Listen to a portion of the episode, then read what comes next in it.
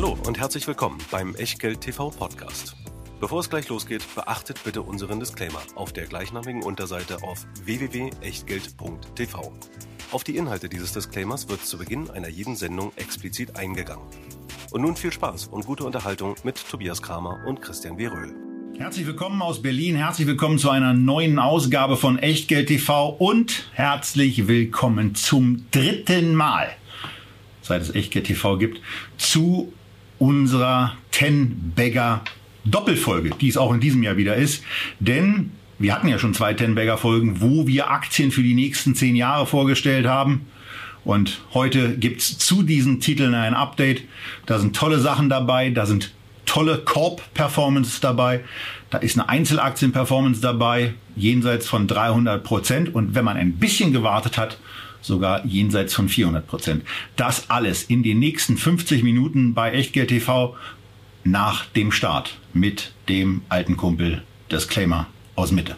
Ich dachte, du nennst mich deinen alten Kumpel. Naja, ich bin der Christian und ich will euch darauf hinweisen, dass alles, was wir machen, hier keine Anlageberatung, keine Rechtsberatung, keine Steuerberatung ist und auch natürlich keine Aufforderung zum Kauf oder Verkauf von Wertpapieren. Wir diskutieren hier unsere Tenbagger Ideen und was ihr daraus macht oder eben nicht. Das ist ganz allein euer Ding und euer Risiko. Wir können dafür keinerlei Haftung übernehmen, genauso wenig wie wir eine Gewähr übernehmen für Richtigkeit Richtigkeit, Vollständigkeit und Aktualität der Unterlagen, die ihr wie immer in der Echtgeld TV Lounge findet. Und wie immer mit dabei natürlich unser Sponsor, der Scalable Broker, wo wir die Echtgeld TV Depots unterhalten im Prime Broker Modell. 2,99 im 12 Monats Abo und dann wird getradet, vor allem aber investiert und bespart so viel wie ihr wollt über 6000 Aktien, über 1800 ETFs dazu, Derivate und die Option auch über Xetra handeln zu können, was beim einen oder anderen Nebenwert eine ganz gute Sache ist. Normalerweise würden wir jetzt natürlich sofort loslegen mit dem Thema Ten Bagger, dem Thema dieser Sendung.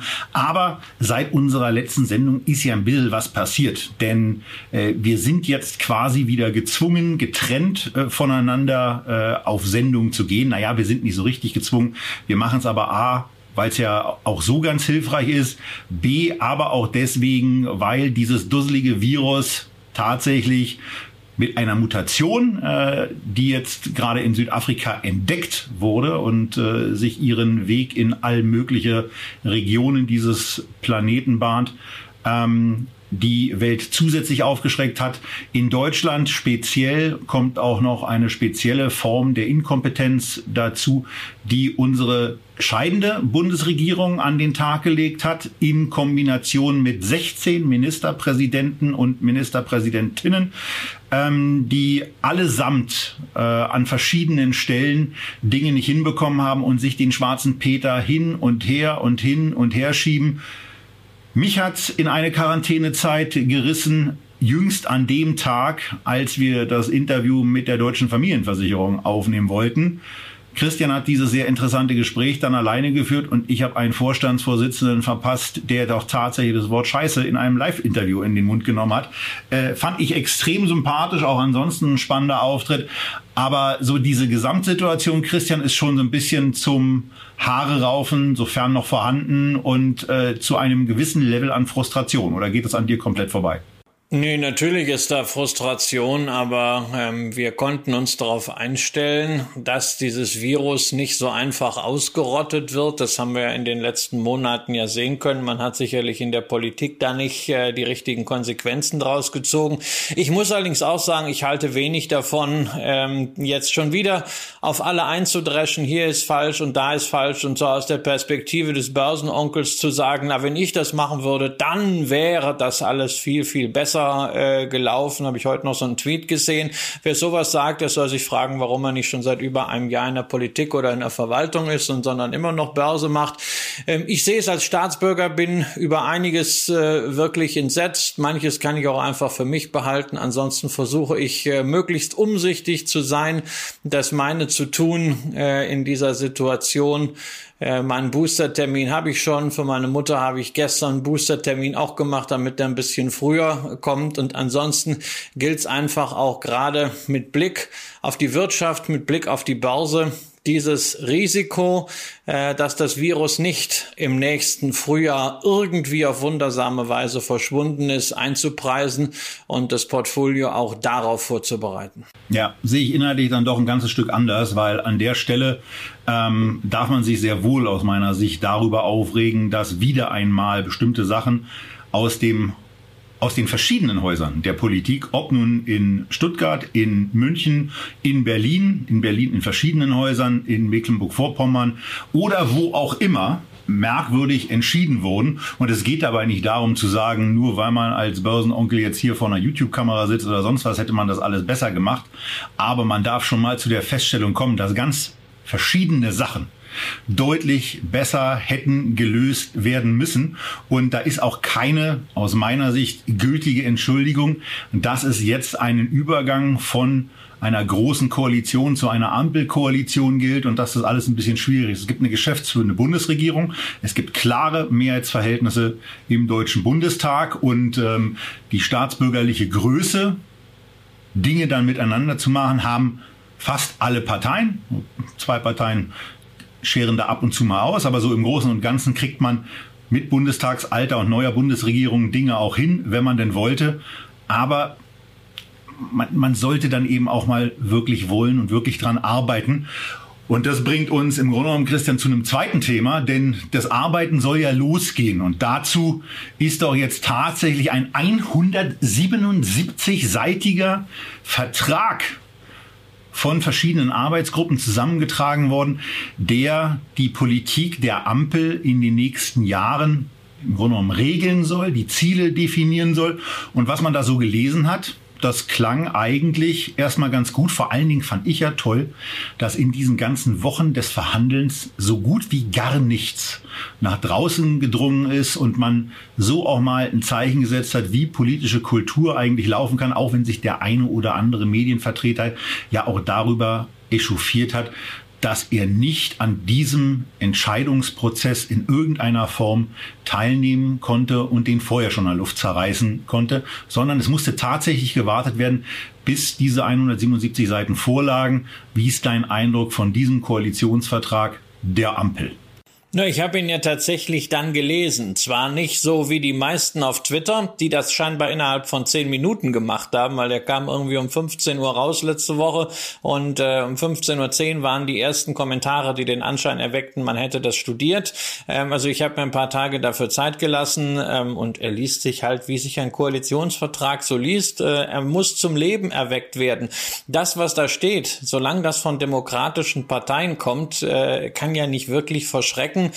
Die Frage ist immer, wie wird das dann alles umgesetzt? Es gab ein paar Themen, nach denen ich innerhalb der ersten 20 Minuten, nachdem das Dokument zum Download bereitstand, geschaut habe, nämlich diejenigen, die man äh, durch die Steuerung F-Funktion sehr schnell anschauen kann. Es steht nur zweimal das Wort Aktie drin. Einmal in einem Kontext, äh, der mir natürlich nicht so wahnsinnig gut gefällt, nämlich da geht es um die Einführung unterschiedlicher Share Classes mit mehrfach Stimmrechten. Das heißt, das alte Prinzip One Share, One Vote, also eine Aktie gleich eine Stimme, soll wieder aufgelöst werden, nachdem wir das vor 20 Jahren äh, auf Druck amerikanischer Investoren, nämlich bei Stamm- und Vorzugsaktien teilweise zusammengelegt haben, etwa bei einer SAP. Da sieht man die Handschrift des Deutschen Aktieninstituts. Auch bei Online-Hauptversammlungen ist zumindest ein Verweis darauf drin. Ähm, da geht es darum, dass das, was im Koalitionsvertrag steht, nämlich äh, unbeschränkte Wahrung der Aktionärsrechte auch wirklich so umgesetzt wird.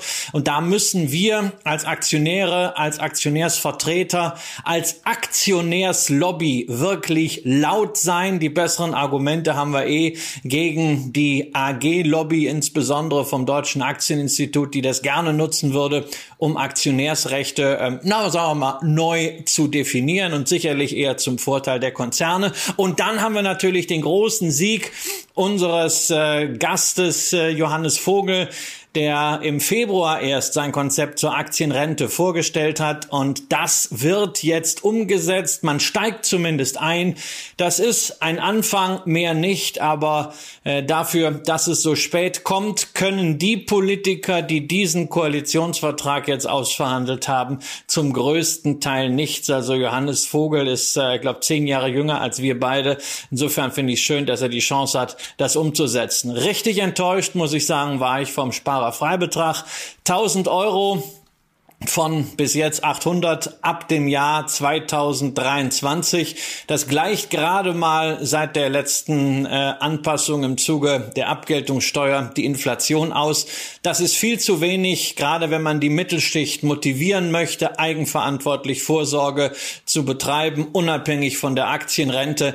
Da kann ich auch nur hoffen, wenn wir laut sind, dass vielleicht da auch noch mal ein bisschen mehr geht, zumindest mit der Option eines Ausgleichs was Inflation angeht in Zukunft. Ja, also ich habe in der Tat mehr die Zusammenfassungen gelesen, dann aber in der, in der interessierten Presse. Äh, also ob nun in der Frankfurter Allgemein oder im Handelsblatt oder in der Börsenzeitung. Ähm, Jetzt sag doch auch mal vielleicht in der Bild oder in der Welt der Frau? Nee, Bild, Bild lese ich ja seit Januar äh, nicht mehr, es sei denn ich wirklich, dass, dass ich mich verklicke und äh, ich kann es jedem nur empfehlen. Äh, die, die persönliche Stimmung äh, ist ohne diese, äh, ja, ohne dieses Stimmungspamphlet äh, signifikant weniger volatil. Ähm, äh, aber das wollen wir jetzt gar nicht hier großartig eingehen. Es geht ja um äh, mehr Fortschritt wagen und äh, die, das hat mir eigentlich schon äh, äh, ein sehr, sehr, ein sehr, sehr gutes Gefühl gegeben, als ich die Überschrift dann gesehen habe und auch den Auftritt der Protagonisten äh, mir angeschaut habe. Das fand ich insgesamt sehr, sehr gelungen. Die Anleihe äh, der der stärksten Partei, ähm, rückgehend auf Willy Brandt, mehr Demokratie wagen, mit dem Fortschrittsbegriff, wo ja insbesondere auch die Grünen und die FDP äh, für sich reklamierend aktiv werden und das Wort Fortschritt für sich in, an, äh, in Anspruch nehmen und das dann eben in das Zentrum des Themas der nächsten Legislaturperiode äh, setzen. Also äh, von, von dem her, ich freue mich einfach darauf, dass wir, dass wir eine Regierung bekommen, die anpacken will, die auch vor vielen Herausforderungen natürlich steht, aber ähm, so dieses dieses Gefühl, was man, was, was ich zumindest hatte, als ich mir das angehört habe, als ich das gelesen habe, war überwiegend positiv. Alles wird man in so Sachen sowieso nie drin haben. Du hast den äh, den Sparerfreibetrag angesprochen. Das wäre eine so eine Komponente, wo man auch noch ansetzen könnte. Aber ähm, das haben die eben über mehrere Wochen gemacht und das ist jetzt das Ergebnis. Und äh, ich glaube, dass wir in den kommenden vier Jahren besser regiert werden als in den letzten vier und in den letzten 16 Jahren. Schlechter wäre ja auch schwierig möglich. Ähm, hast du irgendwas für Investments aus dem Koalitionsvertrag oder aus deinen äh, Zusammenfassungen in intellektuellen Medien lesen können? Waren da für dich Impulse dabei oder Bestätigung? Ne? Der Confirmation Bias ist ja auch immer ganz schön. Nein, also nicht wirklich. Also ich meine, das, das jetzt, jetzt kommt es natürlich in der Tat darauf an, wie dieses Thema Aktienrente wirklich dann umgesetzt wird. Also da kommt ja auch noch einiges auf uns alle zu und wir dürfen da gespannt sein, was uns erwartet. Und ich bin es natürlich auf jeden Fall, äh, weil vielleicht darf ich ja dann auch noch mitsparen und ähm, das ist natürlich schon eine spannende Kiste. Sowas dann ins, ins Leben zu rufen, ich bin, ich bin einfach gespannt, ich bin neugierig und äh, ich drücke allen Beteiligten Parteien, im Übrigen auch der CDU, denn auch diese Regierung braucht natürlich eine, eine kompetente, eine gut aufgestellte Opposition. Das kann nie schaden. Ähm, für die nächsten Jahre alles Gute und äh, das ist die, die beiden anderen Partei, äh, Parteien, die da, die da noch so rumkräuchen, fleuchen und fluchen, ähm, dann, äh, dass es da gelingt, in den nächsten vier Jahren die vielleicht einfach überflüssig zu machen und aus dem Parlament rauszukicken. Und ähm, dann bin ich gespannt, was in vier Jahren passiert. Aber erstmal in den nächsten vier Jahren versuchen, das Land zu einem besseren zu machen und ein paar Sachen auf die richtige Spur zu setzen und ähm, ich, ich finde das Thema übrigens mit den Share Classes gar nicht so schlecht, weil ähm, es auf der anderen Seite eben auch immer äh, die Möglichkeit bedeutet, für die Unternehmensgründer äh, einfachere Verhältnisse zu schaffen, da auch Mehrheiten zu behalten. Das war bei, bei Alphabet beispielsweise auch nicht äh, komplett verkehrt und ich könnte mir vorstellen, äh, dass es durchaus auch ähm, für andere Gesellschaften Gültigkeit haben kann, dass sowas vorteilhaft auch für den Aktionär ist, auch wenn es dann eben nicht dieses, dieses Mantra One Share, One Vote äh, beinhaltet. Ja, da habe ich eine andere Meinung, die habe ich eben schon gesagt. Ansonsten ja. fühle ich mich im Koalitionsvertrag äh, natürlich, was ein paar Themen angeht, bestätigt, äh, dass mehr Geld in erneuerbare Energien fließen wird und den klimaneutralen Umbau der Wirtschaft. Das ist sicherlich kein Geheimnis, dass man das mit dieser Superabschreibung jetzt auch wirklich dort reingeschrieben hat, hat mich natürlich als Sto-Aktionär gefreut. Die werden damit sicherlich ihre Strategie bis 2026 den Umsatz zu verdoppeln, ähm, noch deutlich wahrscheinlicher erfüllen können. Wir haben die Aktie ja besprochen. Sowas könnt ihr immer im Archiv nachschauen, äh, auf der Website, in der Lounge, einfach den Namen eingeben, dann kommt ihr zur Folge. Für eine Encarvis als europäische Plattform wird sicherlich auch nicht schlecht sein. Und wenn man ein bisschen mehr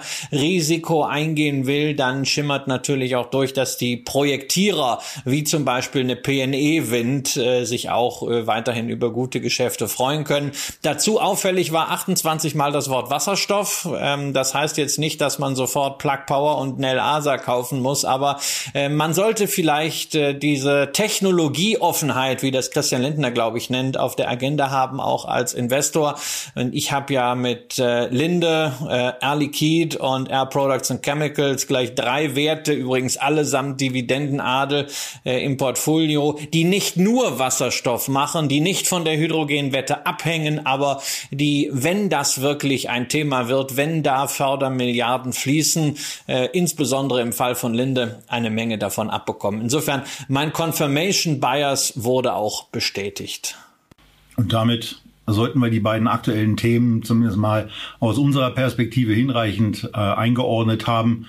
Zwischendurch sind die Kurse noch ein bisschen gebröckelt. Es war mal wieder so ein bisschen Nervosität und das, äh, dem schenken wir genau die Beachtung, äh, die es verdient, nämlich war da was? Na, Krise ist immer. Ja, wir haben heute den 30. November. Der DAX ist, glaube ich, äh, aus dem Xetra-Handel gegangen, knapp über 15.000. Wenn diese Sendung live ist oder wenn ihr sie dann schaut, ähm, könnt ihr ja mal drauf gucken. Äh, vielleicht sind wir 500 Punkte höher oder 500 Punkte tiefer oder es hat sich nichts getan. Aber es ändert nichts an den Unternehmen, die da drin sind. Und, das sind äh, nur die Preise, die gerade bezahlt genau, werden. Genau, es sind die Preise, nicht die Werte. Äh, und das gilt natürlich insbesondere über die Aktien, Tobias, über die wir jetzt sprechen, nämlich über unsere unsere Ten-Bagger, äh, denn wer sich bei diesen Kandidaten äh, im Depot mal irgendwas dazugelegt hat, der wird wissen, was Schwankungen bedeuten und der findet den DAX dieser Tage eigentlich ziemlich entspannt. Ja, und ähm, auf der anderen Seite, wir haben das ganze Jahr, also man könnte natürlich sagen, es ist totales Clickbaiting, äh, was wir da machen, aber wir haben ja, ja, ich weiß, also, du, du findest es so ein bisschen so, aber machen wir uns doch mal nichts vor. Wir sind, wir haben uns dem Thema eigentlich ziemlich seriös angenähert. Wir haben im Jahr 2019 uns zunächst mal angeguckt, welche Aktien hatten sich eigentlich vom Sommer 2009 ausgehend verzehnfacht. Und da gab's da gab es 25 äh, Aktien, die wir in den Unterlagen auch nochmal eingestellt haben, die man sich angucken kann. Da ist dann eben einer der Top-Performer gewesen, natürlich die Amazon, aber auch eine, eine Intuit war schon dabei mit eben genau dieser Verzehnfachung, wozu 900 Prozent notwendig sind in zehn Jahren. Und äh, das bedeutet runtergebrochen ja nichts anderes, Verzehnfachung in zehn Jahren, als dass man dann so etwa 26 Prozent jedes Jahr braucht. Wenn man das, wenn man das mit Aktienwerten schafft, dann steht da nach zehn Jahren von ganz alleine ein Verzehnfacher da. Und das ist ja das, Christian, was bei dir auch immer so ein Mantra-förmig so ein bisschen kommt, dass in dem Moment, wo man Qualitätstitel hat, das genau irgendwann von alleine passiert. Ja, ja, und das ist der Grund, weshalb ich sage, das ist natürlich schon Clickbaiting. Ja, wir hätten auch schreiben können, äh, unsere Qualitätsaktienselektion 2019/29. Wir haben das aber genannt Tenberger Kandidaten. Ja, also wer langfristig und geduldig und diszipliniert nach Buy and Hold and Check in Qualitätsaktien investiert, der wird früher oder später, natürlich auch abhängig davon, wann er investiert hat, äh, Tenberger automatisch im Portfolio haben. Äh, solange er nicht vorher die Flatter kriegt, wer bei jedem Verdoppler gleich verkauft und sich selber belohnen möchte, der wird, nie, der wird nie einen Tenbagger im Depot sehen. Äh, insofern Geduld ist sehr, sehr wichtig. Ähm, meiner Ansicht nach Geduld und Disziplin die wichtigsten Voraussetzungen. Aktien, sprich Unternehmen, auch mal Zeit zu geben zum Wachsen, sich zu entwickeln. Ähm, alle diese Aktien, die wir in der Vergangenheit auch als äh, Tenbagger kennengelernt haben, haben zwischenzeitlich immer 50, 60, 70 Prozent Minus auch mal machen müssen. Und äh, das sollte man aushalten können, wenn man dann am Ende diese Belohnung haben möchte. Und wichtiger als krampfhaft nach Tenbaggern zu suchen, ist natürlich genau diesen Qualitätsansatz durchzuziehen im Portfolio. Nichtsdestotrotz haben wir uns ein äh, paar der Herausforderungen gestellt, jeweils Fünferpäckchen zu nominieren und zwar sowohl 2019 als auch 2020. Jeder von uns jeweils fünf Aktien. Das heißt, wir reden jetzt insgesamt über 20 Aktien, hatten dabei allerdings unterschiedliche Ansatzpunkte. Während ich äh, das Gegenteil von dem gemacht habe, was ich sonst mache, also nicht auf Kennzahlen geschaut habe, nicht auf ein klassisches Beuteschema, sondern einfach mal nach dem Bauch investiert habe, hast du, Tobias, ein, ja, ich nenne es mal Screening-Verfahren zugrunde gelegt. Ja, also wir, wir hatten ja damals die Situation, dass wir uns dem Thema wirklich annähern wollten und mal neugierig waren nach dem Motto, was zeichnet diese Unternehmen eigentlich aus? Und da muss man natürlich auch ein ganz wichtiges Wort mal mit einbeziehen und diesem Wort und seiner Bedeutung auch Raum geben. Und das ist Glück. Ja, Glück ist natürlich auch was und das ist äh, deswegen hervorhebenswert, weil in dieser 25er Liste, die wir euch 2019 schon vorgestellt haben und wie gesagt dieses Mal auch in den Unterlagen, da steht auf einmal an elfter Position eine Aktie, bei der denkt man ja spontan nicht an eine Verzehnfachung. Aber die Airbus-Aktie hat genau das eben trotzdem getan. Und das hing eben auch mit Basiseffekten zusammen, die im Juni 2009 vorgeherrscht haben. Auch natürlich an einer guten Entwicklung der Gesellschaft bis 2019. Aber ähm, da sind dann immer mal so ein paar überraschende Werte auch in solchen Listen mit dabei. Dennoch gibt es ein paar Sachen, die wir herausgefunden haben und die wir identifiziert haben bei der, bei der Betrachtung dieser Unternehmen. Und ähm, das waren folgende. Zunächst mal war auffällig, dass es sehr, sehr viele Unternehmen gab, deren anfängliche Marktkapitalisierung unterhalb von 50 Milliarden US-Dollar lag. Das war nicht bei allen so, aber doch bei sehr, sehr vielen. Ich meine, Kunststück, es gibt ja auch wenig, mehr Unternehmen äh, unter 50 Milliarden Marktkapitalisierung als Unternehmen drüber. Äh, das Zweite, was auffällig war, war, dass diese Unternehmen in der Regel kaum und wenn, dann nur eine sehr, sehr geringe Dividende ausschütten, weil sie eben noch in Wachstum investieren, weil es noch so viele Felder gibt, wo sie in Wachstums Elemente ihr Geld packen können und das viel besser verzinst ist als irgendeine Ausschüttung für die Aktionäre. Und ähm, solange Unternehmen das gut begründen können, sind Aktionäre da auch bereit, das zu akzeptieren. Und sie sind im Übrigen auch bereit, höhere Preise zu bezahlen. Das Preis-Sales-Ratio, also des, der Vielfacher dessen, was an Umsätzen jedes Jahr so reinkommt, ist im Vergleich zu anderen Aktien recht hoch. Der liegt jetzt, wir haben festgestellt, so im Bereich von größer 2,5. Und ähm, äh, das ist etwas, was diese, das, was diese Tenbagger auch auszeichnet.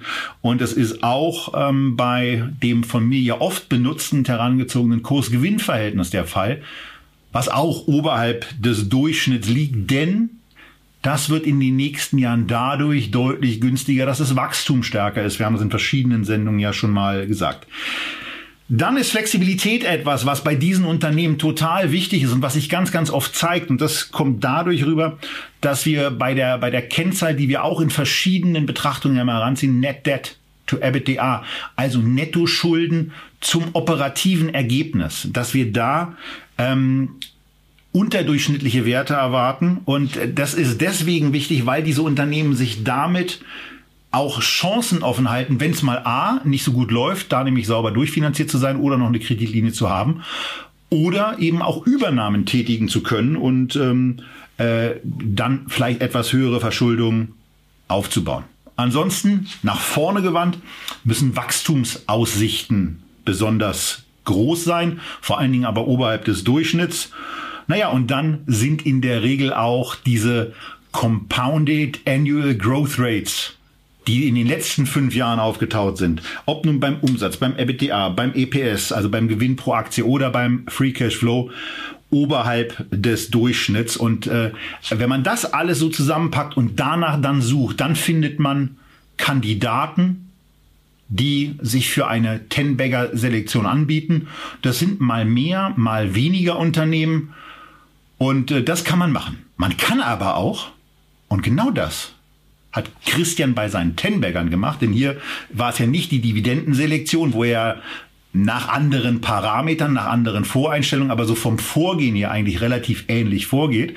Ähm, von daher war das in der Tat ganz lustig, äh, dass, dass ich da diesen Weg adaptiert habe, wobei mir das Thema äh, Selektion ähm, auf, auf diese Art und Weise ohnehin äh, auch äh, ohne das Dividendenadelbuch äh, nicht fremd war. Aber Christian, du hast hier gesagt nach dem Motto, mach du mal den, den etwas mechanischeren Ansatz über, über Tools und über Suchen. Ich höre mal auf den Bauch. Und ähm, bei dem Bauch, äh, der lag in 2019 richtig, richtig, richtig gut. Ja, ich habe also 2019 einfach mal die Aktien zusammengepackt, die mir damals äh, irgendwie aussichtsreich erschienen und wo ich zum Geschäft auch eine gewisse Beziehung äh, hatte. Ähm, vielleicht nicht unbedingt äh, zum Land, in dem sie domiziliert sind, weil ich habe tatsächlich zwei chinesische äh, Unternehmen dabei.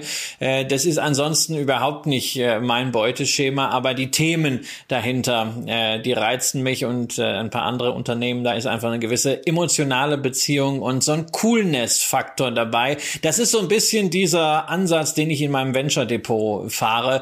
Dass ich sage, okay, also wenn ich schon mal abweiche von meinem klassischen Beuteschema, dann aber auch richtig. Und so sind diese fünf Aktien damals äh, zustande gekommen. Ähm, ich habe mir einfach Themen angeschaut, wie Bildung, wie Umwelt wie äh, das World Wide Web, äh, Mobilität und äh, Fintech und dazu jeweils dann eine Aktie ausgesucht. Und ich glaube, diese Selektion von 2019 zeigt schon sehr, sehr gut, ähm, wo so ein Ten-Bagger-Ding hingehen kann. Ähm, man hat, wenn man dieses nötige Quäntchen Glück hat, eine Aktie, die so richtig ein Volltreffer wird. Man hat eine Aktie, die äh, ein äh, ja ein Totalflop wird, ähm, aber es kann ja eine Aktie vielfach 100% gewinnen, aber nur maximal 100% verlieren und die anderen drei sind irgendwie so dazwischen. Und genauso ist es gekommen. Fangen wir mit dem Vollflop an, alleine schon vom Alphabet her.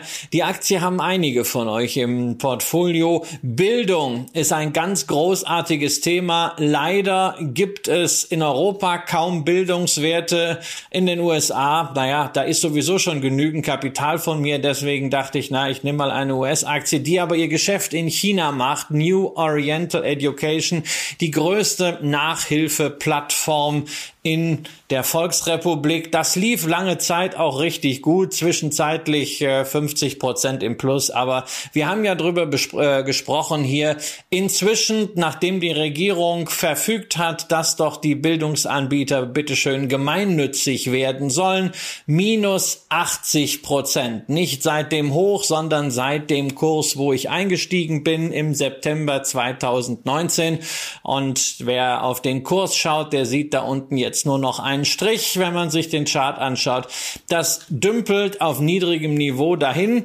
Inzwischen weiß man auch, was passiert. Ähm, es wurde konkretisiert, die Sache mit dem gemeinnützig. Insbesondere geht es also um die Tutorien für Kindergarten bis achte und neunte Klasse. Das ist etwa 60 Prozent vom Geschäft von New Oriental Education in den letzten Jahren gewesen. Und dieses Geschäft wird per 31.12 durch staatliche Verfügung eingestellt. Das heißt, man wird also mehr als die Hälfte des Umsatzes verlieren im nächsten Jahr. Trotzdem wird natürlich fleißig von Wachstum erzählt, von der Entwicklung von New Business Activities, aber wie das Unternehmen überhaupt noch mal auf den grünen Zweig kommen soll, ähm, das erklärt sich eigentlich kaum. Insbesondere, wenn man bedenkt, dass sie schon in diesem äh, Geschäftsjahr stagnierende Umsätze haben, plötzlich aber 50 Prozent mehr kosten und schwuppdiwupps im letzten Quartal ist man schon in die Verlustzone gerutscht. Also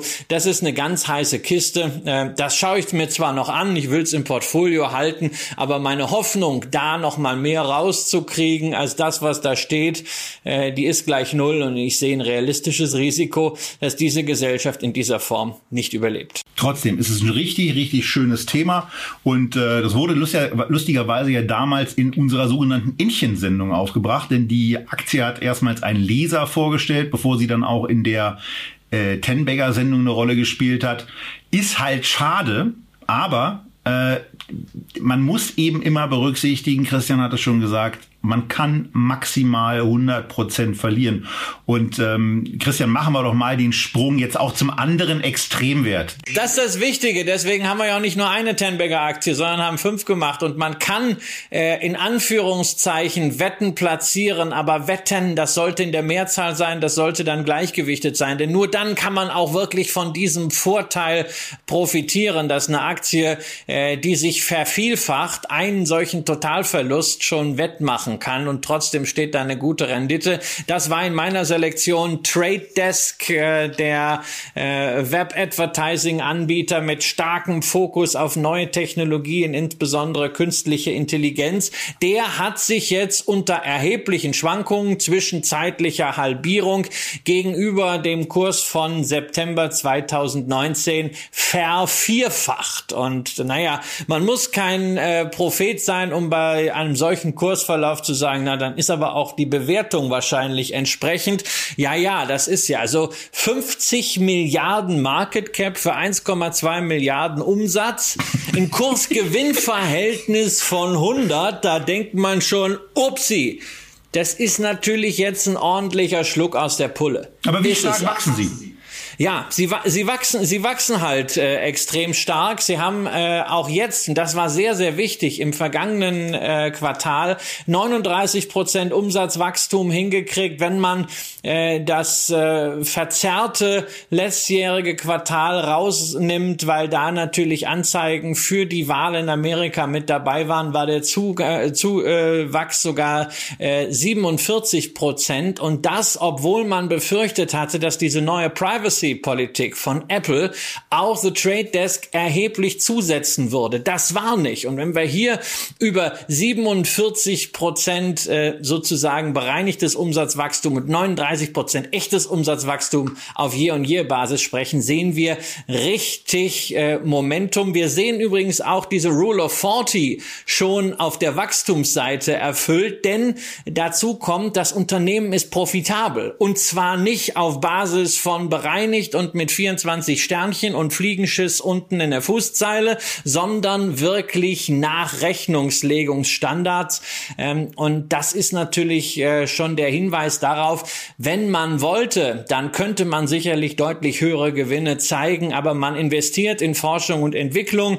Ähm, das ist vielleicht auch mal eine Hausnummer. Bei 300 Millionen Umsatz 50 Millionen, also 16 Prozent in Forschung und Entwicklung investiert. Man will weiter weiter innovativ bleiben profitabel, hochskalierbares Produkt. Man muss eben nichts bauen. Es ist am Ende Software und Service basiert und es ist hoch innovativ. Die Bewertung ist für Neueinstieg absolut überzogen, aber komplett on track, was den Tenberger angeht und für mich immer eine Aktie, die früher oder später, wahrscheinlich spät und sehr teuer mal von Google, sprich Alphabet gekauft werden müsste. Naja, und man muss jetzt auch mal sagen, die Aktie ist mehr als nur auf Track. Also ich, man kann ja schon so ein bisschen erkennen, erkennen, dass es auch nicht immer problemfrei mit Traders lief. Nur wenige Wochen nach unserer Sendung war sie günstiger zu haben. Ich weiß es deswegen, weil ich am 27.09. Äh, damals erst gekauft habe und diese Aktienposition in Traders, die ich habe, die liegt Stand heute am 30.11. eben nicht äh, diese, diese 300 Prozent vorne, sondern dann 450 Prozent vorne. Da wäre der Indexwert eben also noch ein bisschen verschärfter, als er hier in der Grafik ist, wo er ja gerade so auf die 450 zuläuft, was dann aber für 350 Prozent Performance steht. Also das ist schon brutal, was diese Aktie hier abgeliefert hat. Ähm, und von daher ist es eben ein sehr, sehr schöner Ausgleich auch äh, zu einer Aktie. Man hatte ja gar keine Chance äh, das in irgendeiner Form bei New Oriental sehen zu können. Und ähm, das hätte man beispielsweise auch nicht, wenn morgen Online-Werbung verboten wird, dann wird sich Trade Desk auch nicht so positiv entwickeln. Die Befürchtung ist aber ein bisschen weniger wahrscheinlich, als dass die Chinesen irgendwo nochmal durchdrehen. Naja, das ist so. Hätte man es wissen können. Also man wusste auch damals, dass die äh, Chinesen irgendwie nicht die Freiheitsfreunde sind ähm, und äh, man hätte das Risiko bewusst vom Tisch nehmen können. Aber ich habe mich hier für die Gier an dieser Stelle entschieden. Ähm, dieses Geschäftsmodell New Oriental Education, aber wie gesagt, mehrere in Anführungszeichen Wetten. Ich mag den Begriff nicht, aber man nennt es äh, in Amerika eigentlich immer so, he's placing a bet or he's placing different bets und ähm, ich lese das häufig in solchen Artikeln auch über Cathy Wood und es ist jedenfalls extrem wichtig, dass man das dann entsprechend breit streut und nicht so äh, wie damals die DWS nur eine Wette platzieren, nämlich auf Wirecard und dann ansonsten im Fonds nur indexschmusend unterwegs sein. Das kann man nämlich dann nicht mehr aufholen. Bei mehreren solchen Wetten hat man den Kompensationseffekt. Kommen das wir sind zu so den die, drei das sind so, ja, das sind die beiden Extrempunkte gewesen. Die anderen drei äh, liegen so dazwischen, wobei, na ja, also bei einer, bei einer Tomra sagt man jetzt, oh, die liegt so dazwischen, sind aber auch inzwischen 150 Prozent plus. Das ist eine Aktie, die ich seit über 20 Jahren verfolge, seit ich mit äh, Max Demel von Öko-Invest das erste Mal einen Öko-Index ähm, kreiert habe. Ähm, großartiges Unternehmen. Ihr kennt alle die Automaten, die Pfandautomaten im Supermarkt von Tomra. Äh, ein Drittel aller von Tomra betriebenen Automaten stehen übrigens in Deutschland. Ja, wir sind also ein wahnsinnig wichtiges Land. Und wenn dieselbe Dichte äh, an Tomra-Automaten auch in anderen europäischen Ländern und natürlich in den USA und in China, wo man auch aktiv ist, mal hergestellt wird, dann ja, dann, dann kann das Unternehmen wirklich ein Tenbagger werden. Aber da müsste halt allmählich auch mal was passieren. KGV 65 ist etwas, wo Herr Kramer grün wird. Äh, Ich kann mir Die da Aktie wäre sagen, rausgeflogen, wenn sie nicht ein Tenberger Unternehmen wäre. Also muss Genau. ich ganz klar sagen, das genau, geht gar nicht. also das ist äh, das ist ein ordentlicher Schluck aus der Pulle. Das ließe sich rechtfertigen mit immensem Wachstum, aber dieses Ja. Wachstum möchte ich halt irgendwann auch mal sehen. Wir die sollte mal wieder losgehen. Genau, wir haben für die letzten drei Jahre 7,6 Prozent Wachstum. Wenn wir die Analystenschätzung drei Jahre nach vorne rechnen, haben wir auch 7,6 Prozent Wachstum per annum kalkuliert. Das ist sehr gut, aber das reicht nicht, um diese Bewertung zu erfüllen. Da sind Bewertungsrisiken drin. Gleichwohl kann das Unternehmen natürlich, weil der Kapital auch deswegen reinströmt, weil es so wunderbar nachhaltig ist und dann auch noch in Norwegen ist, man also Währungsdiversifikation hat. Ja, das Unternehmen kann diese Bewertung auch durchaus halten, so ähnlich wie eine Rational äh, auch jahrelang schon eine extrem hohe Bewertung hält mit geringem Wachstum oder eine Rollings. Aber die Rückschlagsrisiken sind immens und das Unternehmen hat schon sehr, sehr stark von etwas profitiert, was man durchaus auch ESG-Bubble nennen könnte. Also ich, ich, ich finde die, ich finde die so dermaßen jenseits von Gut und Böse. Ich stolper immer wieder in den Listen drüber, wie diese Aktie insgesamt aussieht und dann fällt mir immer wieder ein, ach so, die ist, die ist Tenberger Komponente. Okay, lasse drin, sei, sei ruhig, guck mal zu. Und ich meine, es läuft ja auch nicht so schlecht, Ja, muss läuft, ich läuft, ja sagen. Läuft ja auch. Ja, über, über, über Volkswagen, die ich damals äh, mit reingenommen hatte, äh, als äh, sozusagen Value Play äh, von der Tolle niedrigen Bewertung aus mit einer mit einer äh, Vollgaspolitik Richtung Elektromobilität durchaus äh, ja das Potenzial für eine zweite Tesla. Die Frage ist, ruft man das Potenzial ab? Zwischenzeitlich sah es mal so aus. Die Aktie lief richtig gut, lag 50 Prozent im Plus, aber so seit April bröselt Volkswagen immer weiter runter, äh, etwa umgekehrt proportional zum äh, Herrn Dies und seinem äh, Sitz im Sattel des CEO. Ähm, wenn er tatsächlich als CEO abgesägt wird, würde das natürlich immense Zweifel an der strukturellen Zukunftsfähigkeit von Volkswagen sehen.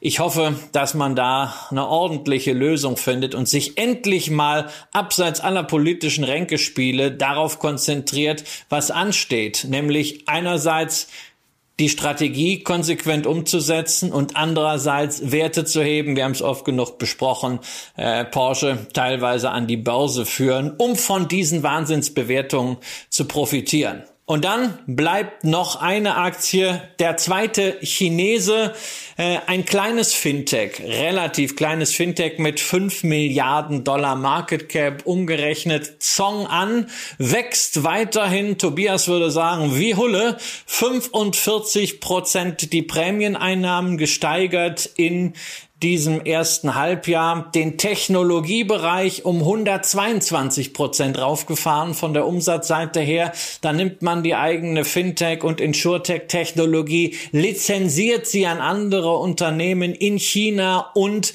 im sonstigen Asien. Man ist inzwischen profitabel, hat im Halbjahr 100 Millionen Dollar verdient. Das und wir hoffen, dass man das auch weiterhin darf in China. Das muss man ja dann genau. auch mal dazu sagen, denn dieser Wert hat sich ja auch gedrittelt. Genau, dieser, dieser Wert, ja, das, sind natürlich, das ist natürlich auch wahnsinnig. Ich meine, der hatte sich zwischenzeitlich vervierfacht, äh, äh, jetzt wieder, jetzt gedrittelt und liegt immer noch 50 Prozent im Plus. Das ist eine wahnsinnig heiße Aktie. Ähm, die haben natürlich den Vorteil, sie sind nicht so groß wie Alipay, also lange nicht, oder wie das Bezahlsystem von WeChat. Und sie treten von Anfang an, obwohl sie ja ursprünglich mal aus dem Stamm von äh, Ponyma äh, und äh, äh, Jack Ma kommen, sie treten wesentlich defensiver auf und sie haben sehr, sehr frühzeitig auch angefangen, mit der Regierung äh, zu kooperieren. Und man findet, wenn man diese Pressemitteilung von Song An durchschaut aus den letzten Monaten, auch wenn es um die Zahlen geht, ja, ähm, interessante Vokabeln. Ich lese mal vier vor.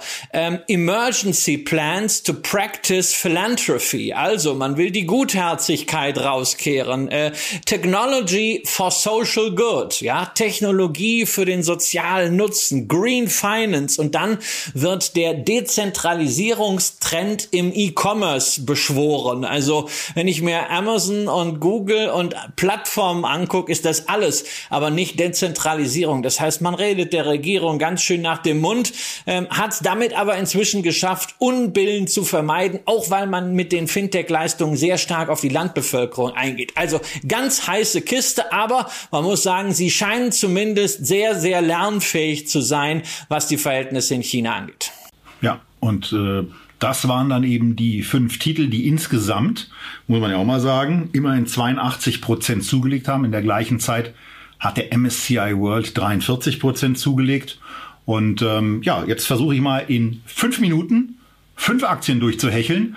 Und äh, das sind meine fünf Tenberger Kandidaten aus 2019, die nach diesem Verfahren dann mal gezogen wurden und äh, wo als erstes mal gleich ein Unternehmen kommt, was von den 50 Milliarden Market Cap auch damals schon um einen ordentlichen Faktor entfernt war.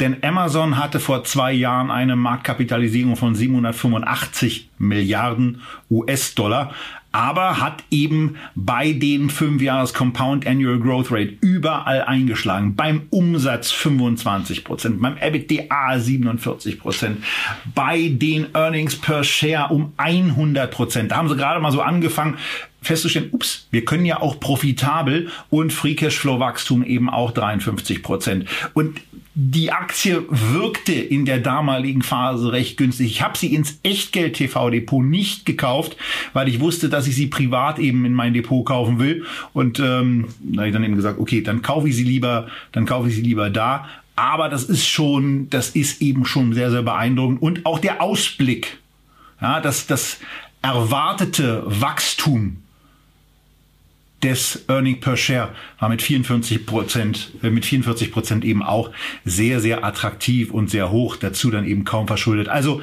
ähm, war der erste Kandidat, war die, waren die interessantesten Diskussionen auch da, danach, weil ähm, einige sich, äh, einige fanden das durchaus amüsant, aber die Auflösung kommt ja gleich äh, bei der Aktie ähm, Amazon. GenMap und Insight sind zwei Unternehmen, die äh, im, im Bereich von, von, von, von, von Krebstherapien äh, tätig sind. Ähm, Äh, damals sehr wachstumsstark. Äh, an der einen oder anderen Stelle äh, gab es insbesondere bei Insight in den letzten Monaten ähm, auch Probleme. Deswegen ist diese äh, Aktie beispielsweise unter Wasser. Insight liegt 20 Prozent seit dieser Sendung hinten. Genmap hat sich seitdem etwa um 90 Prozent erhöht und äh, die beiden Unternehmen, also ich hatte, ich habe damals diese beiden Unternehmen nicht gekauft, auch wenn sie in der Selektion waren weil ich keine Aktien im Depot haben wollte, wo, ähm, wo ich irgendeine, irgendeine positive Vermögensauswirkungen durch, durch Krebsmedikation haben. Ich finde super, dass die da sind, aber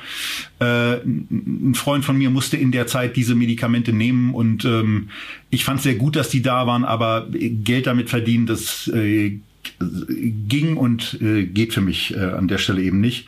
Was aber ging, waren zwei andere tolle Unternehmen. Paycom, wir haben sie damals eben auch vorgestellt, als jemand, der in dem gesamten Bereich äh, der, der Mitarbeiterverwaltung und so weiter mit allem, was da zu tun hat, unglaublich tief drin ist. Und wenn so ein Unternehmen mal mit ein, zwei Tools drin ist, naja, dann nimmt man eben auch genau dieses nächste Tool, wenn es um äh, bestimmte Erweiterungen beim Mitarbeiterservice, bei Human Resources, bei ähm, bei Einstellungen und so weiter geht, äh, dann nimmt man das nächste Tool, was von Paycom eben äh, damit angeboten wird, eben auch noch zu und macht dann einfach mehr Umsatz. Die Aktie hat sich mehr als verdoppelt.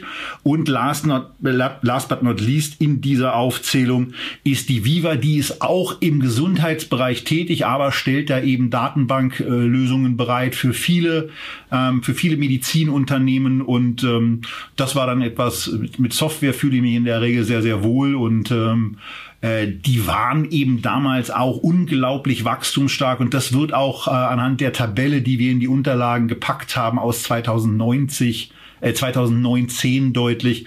Auch da Umsatzwachstum äh, auf fünf Jahre gesehen bei allen Unternehmen mindestens 25 Prozent.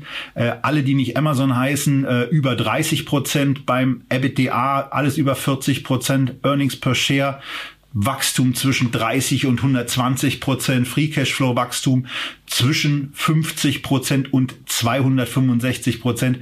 Ja, das sind dann immer auch diese Basiseffekte, ne? wenn so ein Unternehmen so um den, in den einen Cent Bereich auf einmal ins Positive rutscht und dann aus, aus einem Cent äh, auf, auf einmal, äh, auf einmal irgendwie, keine Ahnung, 20 Cent macht auf fünf Jahre Sicht, dann ist das eben ein sehr, sehr hohes annualisiertes Wachstum auch eine Fünfjahressicht.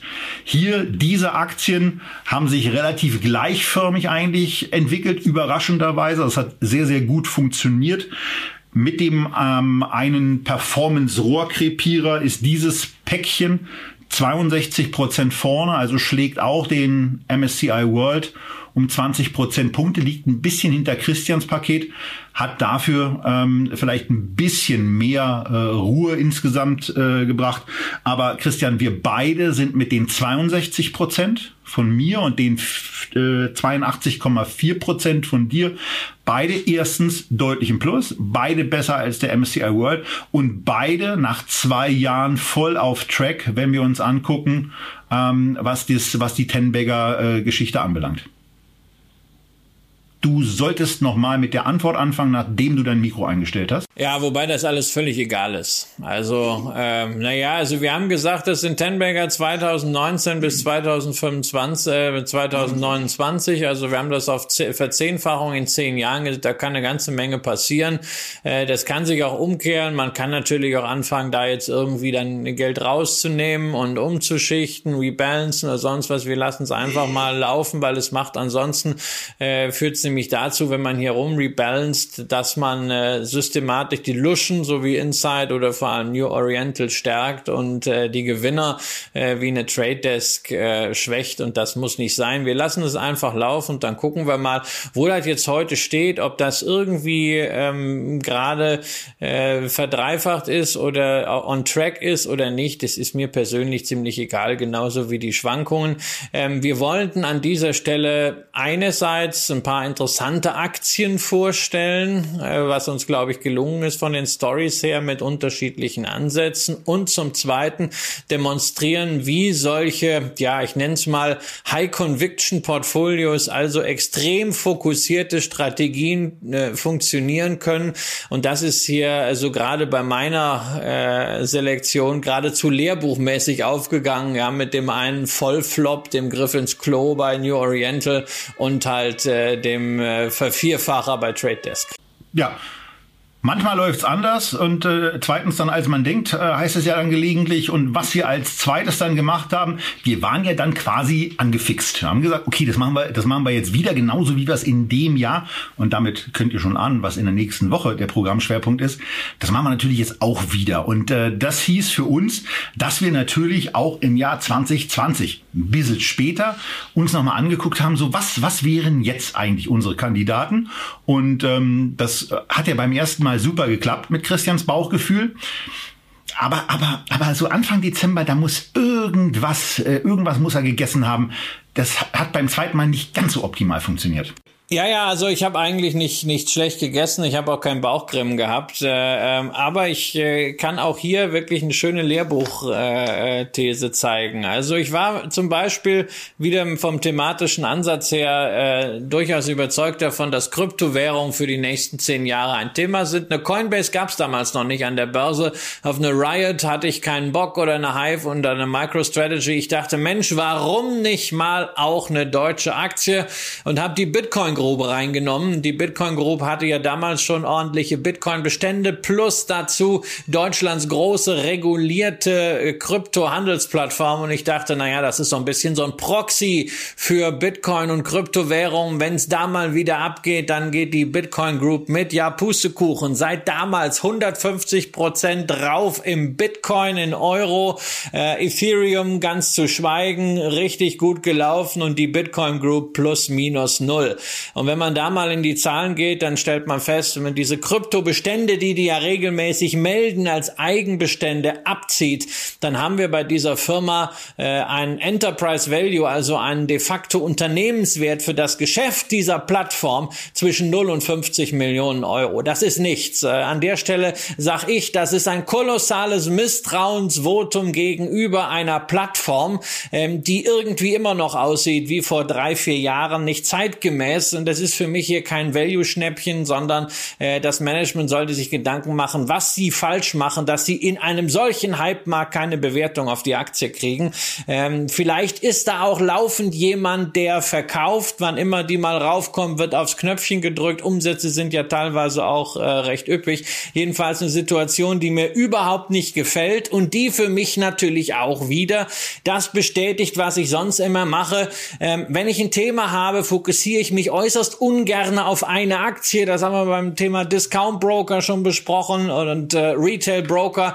Ich habe halt nicht entweder eine Lang und Schwarz oder eine Wall Street Online, sondern ich habe sie alle sechs gekauft und äh, ähnlich habe ich es gemacht auch im Wealth Tech Bereich. Das bestätigt mich hier wieder äh, dieses Desaster bei der Bitcoin Group. Äh, Thema richtig gepackt, aber das sogenannte spezifische Risiko schlägt voll zu. Ich habe nichts davon mit dieser Aktie und ich sehe auch keine Perspektive, dass ich davon was haben werde sehe ich anders. Bei mir ist im Depot, da bleibt sie auch und ähm, bin allerdings auch später eingestiegen, nämlich erst als der innere Wert quasi so war, ähm, dass die Bitcoin-Bestände ausgereicht haben, um den Unternehmenswert darzustellen. Also von daher, ähm, ich, ich gucke mir das mal an. Äh, ist eine ist eine Position in meinem Depot äh, mit einer Normalgewichtung, also ein Prozent. Äh, von daher, ich äh, finde das ganz spannend, was die da machen und ähm, äh, besser machen. Dafür gibt's in der Tat viel, viel Potenzial. Ist ein kleines Value Play, äh, natürlich mit den Risiken, die du auch angesprochen hast, aber ich finde es ganz spannend. Genau, Risiken haben wir auch bei der nächsten Aktie, die mir richtig Spaß macht, äh, obwohl vom Kurs her dasselbe der Fall ist, äh, plus minus null. Carbios, äh, französisches Unternehmen, nicht mal eine halbe Milliarde Marktkapitalisierung. Äh, die haben Enzyme entwickelt, die Plastik, Kunststoff zersetzen können und das ist natürlich im Kampf gegen die Müllberge wahnsinnig wichtig. Deswegen kann man sich auch vorstellen, äh, warum zum Beispiel eine Michelin und eine äh, L'Oreal äh, und eine L'Occitane, die also allesamt viel Verpackungen haben und Kunststoffe, warum die Aktionäre sind. Ähm, man hat Prototypen entwickelt. Das ist alles im Zeitplan. Man hat jetzt eine Prototypenfabrik errichtet. Äh, gemeinsam mit L'Oreal, Nestlé und Pepsi hat man Pilotprojekte am Laufen. Aber bis das Ganze dann mal ausgerollt werden kann, wird es wohl noch bis 2025 dauern. Und bis dahin brauchen Aktionäre sehr viel Geduld, denn Umsätze, naja, also eine Million, das ist weitgehend unter der Nachweisgrenze. Immerhin, also für ein Produkt, was wirklich auch einen Sinn hat und jetzt nicht die 27. App ist, sind 14 Millionen äh, Cash-Verzehr im letzten Geschäftsjahr durchaus verträglich. Sie sind solide durchfinanziert. Sie haben eine Kapitalerhöhung gemacht im Sommer, haben da insgesamt 137 Millionen aufgenommen, ähm, sollten ausfinanziert sein. Aber da ist jetzt mal Druck, wirklich die Skalierbarkeit dieser Enzyme zu zeigen. Äh, wahrscheinlich auch deswegen kein Zufall, dass der Gründer sich verabschiedet hat in den Aufsichtsrat und dass man einen neuen CEO letzte Woche geholt hat, der von Michelin Michelin kommt und äh, der Erfahrung hat, wie man Massenproduktion und Fabriken hochfährt. Ja, ähm, ich also ich finde das Thema spannend. Äh, ich finde dann immer diese Schiffe spannender, die über die über die Meere fahren äh, und das ganze Zeug wieder einsammeln. Ähm, und äh, will das will das gar nicht will das will das Thema da gar nicht verlängern, weil jetzt kommt ja eine Aktie, die ist ja in zweifacher Hinsicht spannend, weil wir haben bei dieser Aktie zweimal 80 Prozent. Erst ging es 80 Prozent nach oben und dann ging es auf einmal richtig kräftig in den Keller, nämlich auch 80 Prozent.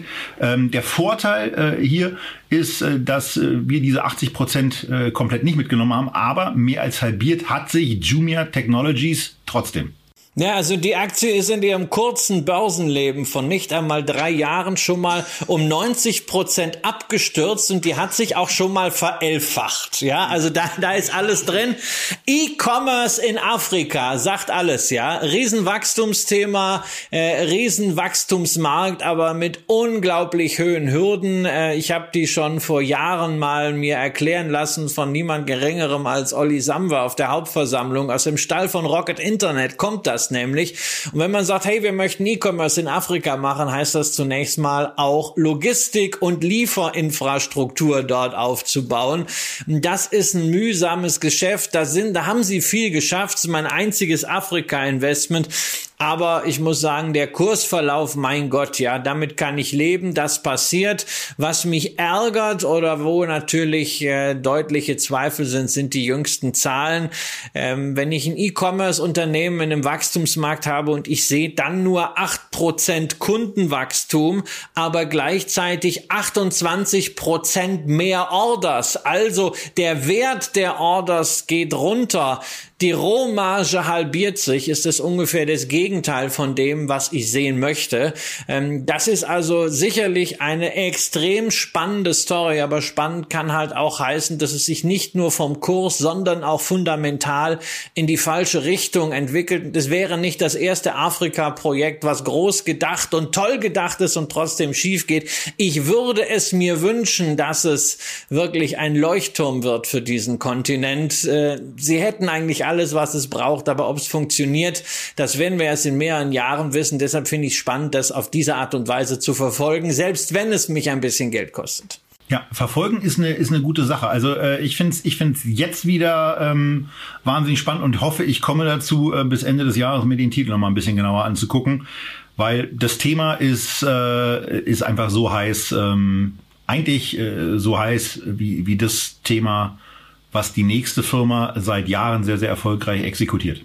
Ja, das ist jetzt so quasi wie der klassisches Beuteschema. Ne? Ein Dickschiff wollte ich auch dabei haben, habe mich für Salesforce entschieden. 41 Prozent die beste Aktie in dieser Selektion. Ähm, die haben die ganz konsequente Fokussierung auf Business Software. Ähm, die wollen gar nicht in den B2B-Bereich. Das ist B2B, äh, in den B2C-Bereich. Das ist B2B pure. Sie haben Slack übernommen, richtig viel Geld dafür gezahlt, sind sehr stark, was künstliche Intelligenz angeht. Und sie machen halt Wachstum und Marge.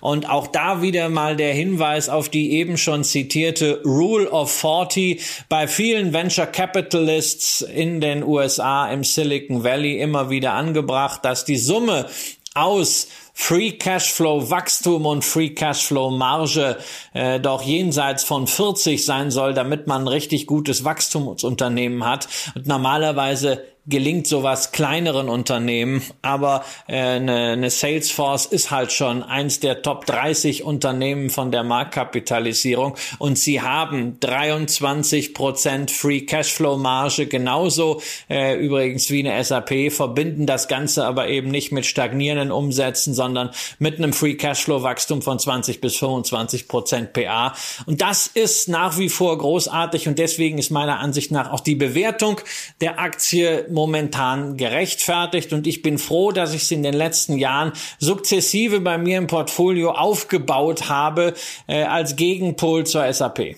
Ja, und die nächste Aktie, die jetzt kommt, äh, das finde ich die zweite spannende aus deinem Fünfer-Päckchen, ähm, weil äh, da ist jetzt gerade was passiert und die Aktie selber ist ja eigentlich, also von denen, die ich noch nicht habe, ne? eine Bitcoin habe ich ja, aber neben der Jumia ist Twitter natürlich eine interessante, wirklich eine interessante Möglichkeit, ähm, äh, weil es viel Aufholpotenzial fürs Unternehmen gibt, aber der Aktienkurs, haben gerade wie die letzten Tage gezeigt, der ist eigentlich mindestens so nervös wie die Leute auf Twitter selbst. Ja, ja, ja. Den waren wir zeitweise äh, 60 Prozent vorne Anfang des Jahres. Da hatte man wirklich die Hoffnung, nachdem Jack Dorsey ausgegeben hatte, so bis 2025 werden wir jetzt mal den Umsatz verdoppeln. Jetzt geht's richtig los. Aber Twitter schafft es ja, jede technische Neuerung erst halbwegs ordentlich anzukündigen und dann technologisch so richtig vor die Wand zu fahren. Ja, also damals hatten sie Periscope, das ist nichts geworden. Dann haben sie sehr schnell diesen Clubhouse-Clone Spaces äh, ähm, aktiviert. Das ist aber auch technologisch immer noch nicht auf dem Niveau, wo Clubhouse schon im Januar war, selbst wenn sie jetzt gerade mal 50.000 Leute teilnehmen. Ja, ja, aber die Audioqualitäten, das alles ist noch nicht so wie äh, wie Clubhouse und sie tun sich halt wahnsinnig schwer mit der Monetarisierung. Deshalb war man äh, dann gestern am 29. November kurzfristig wahnsinnig froh, dass Jack Dorsey gesagt hat, er kümmert sich künftig nur noch um Square, tritt zurück als CEO von Twitter. Twitter-Aktie 10% im Plus und dann kam raus, naja, der Nachfolger wird der bisherige CTO, der es also geschafft hat, jedes Jahr Forschung und Entwicklungsbudgets von 200, 300, 400 Millionen Dollar einfach so verpuffen zu lassen, ohne dass man sieht. Das muss man schon deutlich Nein, sagen. Nein, man, also, man rafft es nicht und wenn du sagst, also die Aktie nicht. ist nervös, es gibt halt ein großes Problem bei Twitter und das ist die Marge. Du hast ein wirklich meinungsbildendes, stilbildendes Medium und dieses Medium macht macht eine Free Cashflow Marge von 6,7 Prozent.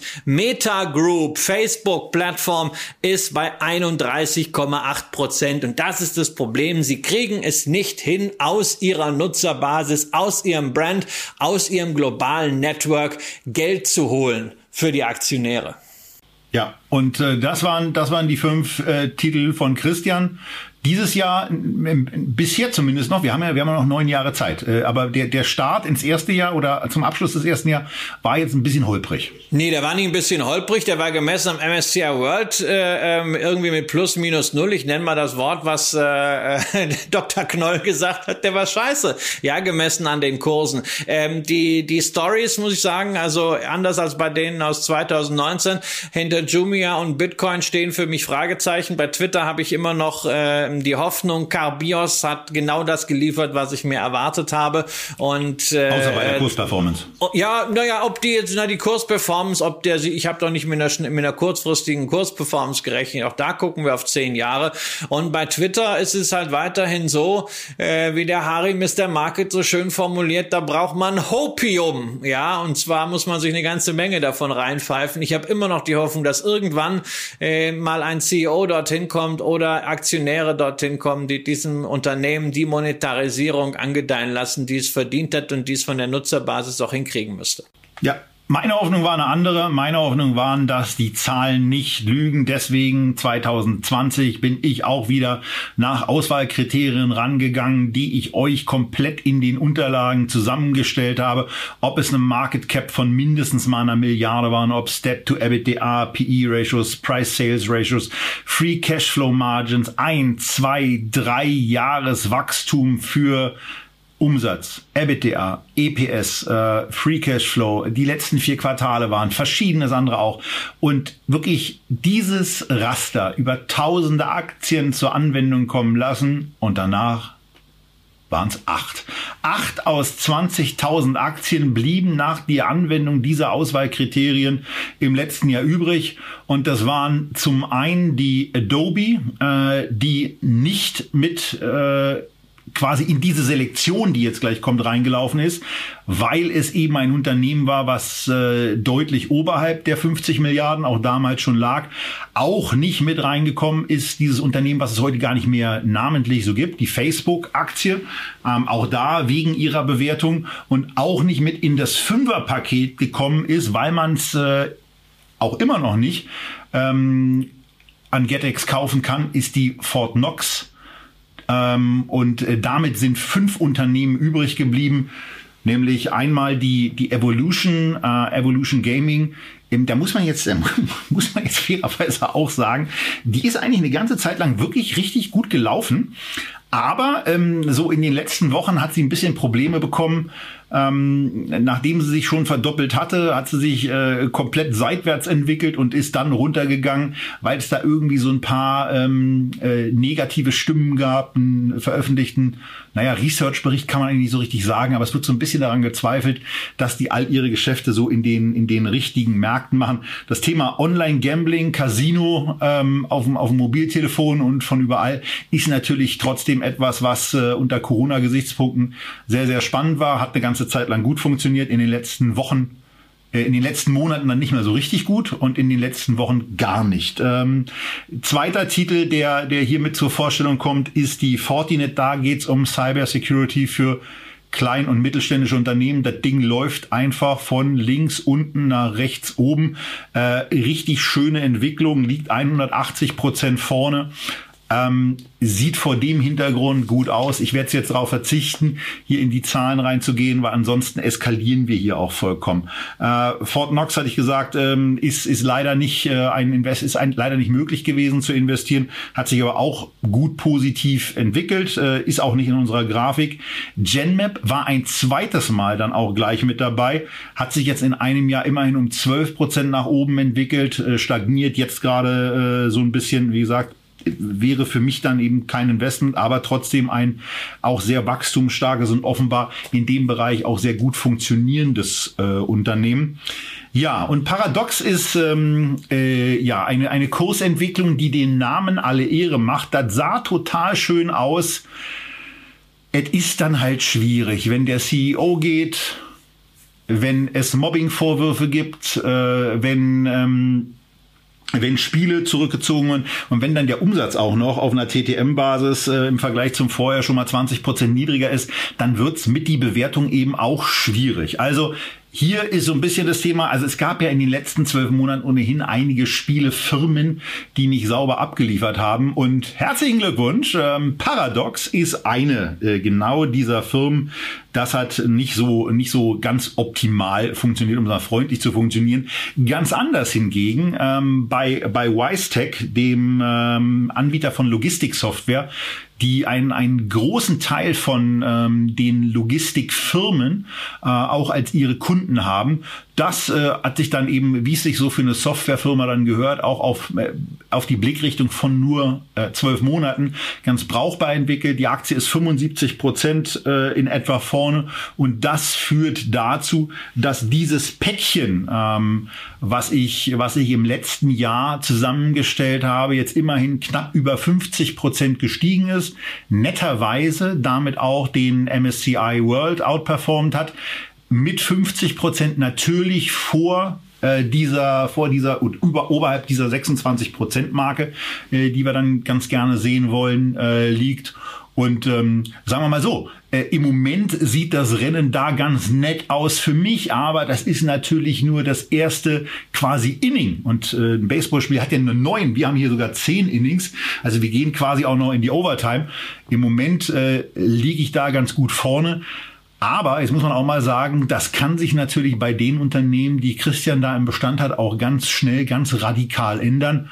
Und von daher fühlt ihr euch aus unserer Sicht jetzt am besten auch mal dazu aufgerufen, euch mit den Unternehmen zu beschäftigen und gerne auch ähm, ein bisschen was in den Kommentaren dazu zu schreiben.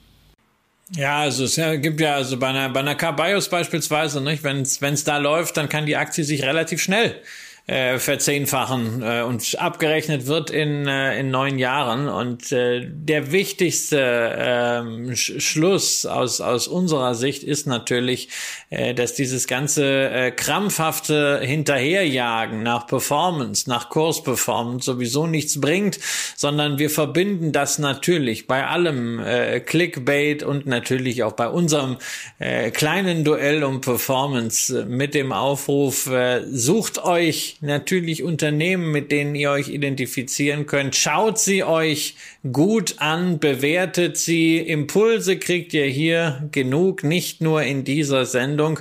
Und dann setzt eben nicht alles auf eine Karte, sondern die Basis sollten schon Unternehmen sein, die bereits bewiesen haben, dass sie sehr, sehr erfolgreich agieren können, dass sie Cash generieren können. Und wenn sie das tun, dann ist der Tenbagger früher oder später sowieso da, sofern ihr diszipliniert und geduldig bleibt. Und, und ich will an der Stelle genau deswegen das nochmal aufgreifen, was Christian gerade gesagt hat. Guckt auch mal in die Unterlagen rein und seht, ähm, was im Jahr 2020 die Situation bei einer Adobe, bei einer Facebook war. Ja, das sind einfach brutale Werte. Fünf Jahres Compound Annual Growth Rate. Wir haben euch das zusammengestellt. Bei Adobe 22 Prozent, bei einer Facebook 43 Prozent beim Umsatz. EBITDA um die 40 Prozent. Jedes Jahr. Nicht irgendwie einmal, sondern jedes Jahr über fünf Jahre hinweg gewachsen. Bei der, bei den, bei den Earnings per Share 60, 50 Prozent.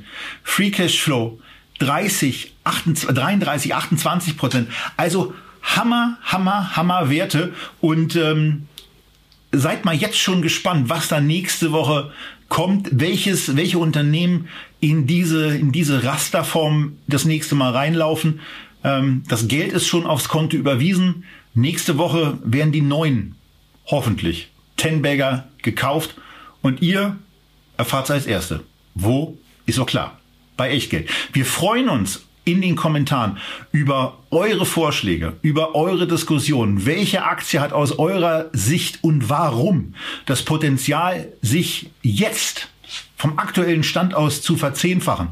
Und da würde ich nicht so gerne was über eine Tomra lesen, sondern würde ich ganz gerne was über eine andere Aktie, ne, über andere Titel lesen. Weil ohne Witz, also, ne, ne, also ich lese auch gerne was über Tomra, aber dann soll es mir bitte jemand vernünftig erklären und nicht nur, na, die steigt doch so geil seit Jahren. Nee, nee, nee, nee, nee das KGV, was dieses Unternehmen hat, das niedrige Wachstum, was Christian von angesprochen hat, das ist keine gesunde Bewertung. Aber es gibt Aktien, die trotz hoher Bewertung das Ganze in irgendeiner Form dann eben auch untermauern durch Wachstum und ähm, auch Adobe oder Facebook waren alles andere als preiswert im letzten Jahr, aber haben auch, Adobe hat 55 Prozent zugelegt, Facebook hat 31 Prozent zugelegt. Ähm, das sind nicht nur tolle Stories, sondern auch tolle Wertentwicklungen, die auf Basis eines äh, der, der Anwendung dieses Rasters erzielt wurden. Und ich bin schon wahnsinnig gespannt darauf, was Christians Bauchgefühl uns im Dezember so bereithält, was da so kommt. Und wir freuen uns, glaube ich, alle darauf, wenn wir Christian dazu hören. Ich bin selber gespannt, was meine Werte sein werden und wir freuen uns, wenn ihr damit dabei seid. Bis dahin bleibt gesund, sucht euch ein paar spannende Unternehmen selber aus, die ihr euch mal ein bisschen genauer anguckt und ähm, macht weiter mit dem Investieren. Einen schönen November-Ausklang und einen sehr, sehr guten Start in den Dezember. Tschüss aus Berlin.